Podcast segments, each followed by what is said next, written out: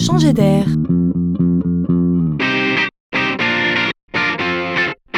C'est la chronique de Laurent Collen. Plus le commerce en ligne se développe, plus les livraisons s'intensifient, plus les villes auront à se défendre contre la pollution. Le problème pour ces livreurs n'est pas tant de parcourir les 800 km qui séparent le vendeur du consommateur final, mais bien de parcourir les 1000 derniers mètres souvent embouteillés et parfois même non accessibles librement. Alors les transporteurs, aidés par les constructeurs automobiles, se mobilisent.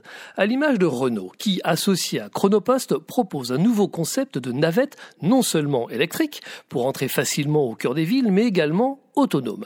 Car s'il est bien prévu qu'un homme prenne place dans la navette, ce n'est pas pour la conduire, mais plutôt pour superviser les livraisons et intervenir en cas de colis lourd ou délicat à livrer.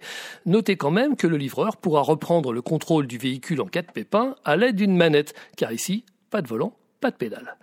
Et ce n'est pas tout. Renault a également inventé un autre type de robot livreur, cette fois-ci sans aucun humain à bord. Imaginez un véhicule carré composé de casiers qu'il ne sera possible d'ouvrir que via une application sur son smartphone. C'est donc bien le casier qui vient à vous. Autre fait amusant, sachez qu'il est également prévu que tous ces petits casiers à roulettes en forme de véhicules autonomes pourront rouler en convoi, c'est-à-dire les uns derrière les autres, comme un petit train touristique.